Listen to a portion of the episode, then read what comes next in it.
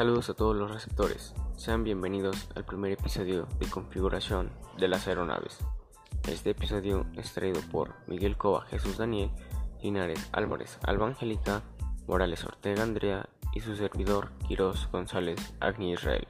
Si eres curioso y te gustan los aviones, ¿por qué no habéis escuchado este podcast?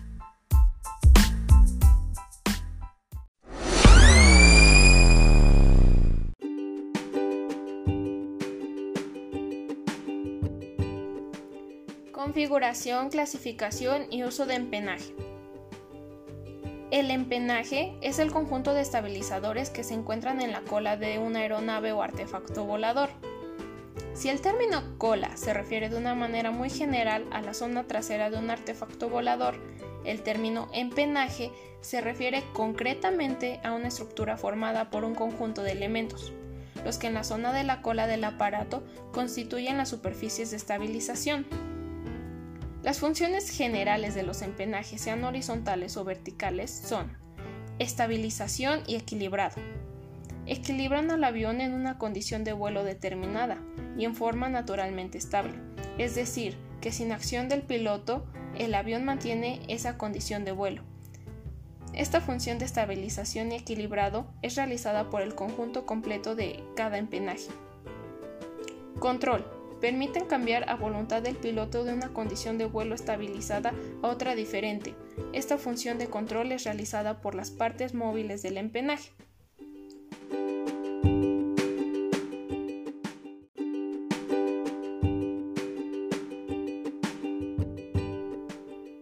Empenaje horizontal.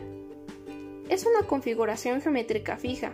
Estabiliza naturalmente el vuelo de un avión a un cierto ángulo de ataque Cambiando la geometría permite cambiar la condición de vuelo de un estado estable a otro o generar un movimiento de cabeceo.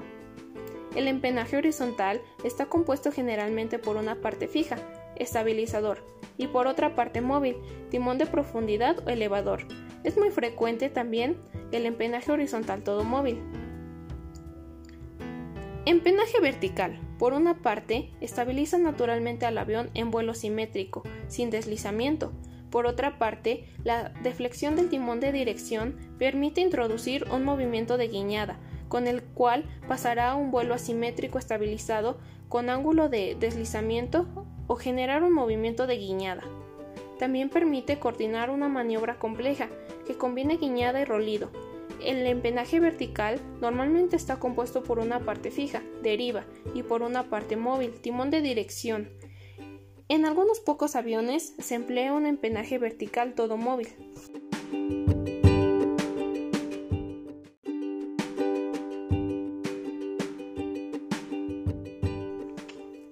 Dentro de la clasificación de empenajes tenemos la cola.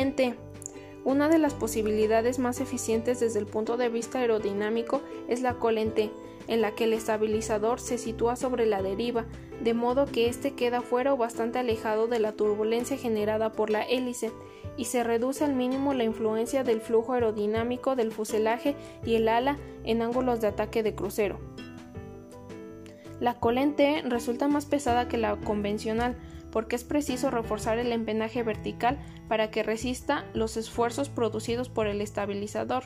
Las ventajas de la cola en T son una reducción de la altura necesaria del empenaje vertical debido a un aumento de efectividad.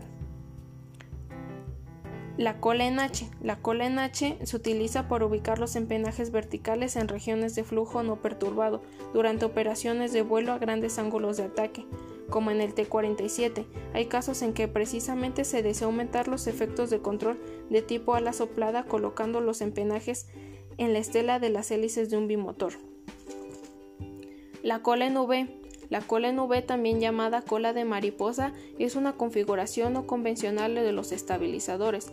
Esta configuración reemplaza los tradicionales estabilizadores horizontales y verticales con dos superficies en forma de V, que en términos generales equivale a la proyección de su superficie sobre el plano vertical y horizontal. La cola en Y es paralela a la cola V. La parte del empenaje evita los problemas de las colas UV. Esta disposición introduce mayor resistencia de interferencia que una cola convencional. El F4 utiliza una cola Y para elevar el empenaje horizontal por encima de la estela del ala a grandes ángulos de ataque.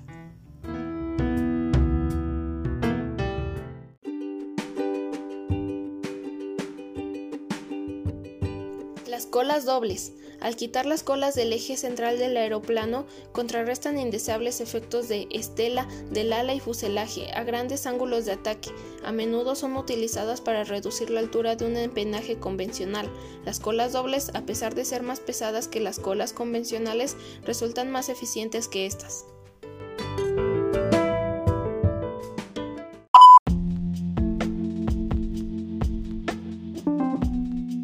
Esperamos en otro episodio de Configuración de las aeronaves y esto fue todo por hoy por parte de la comunidad politécnica. Y recuerden, la técnica al servicio de la patria. Hasta luego.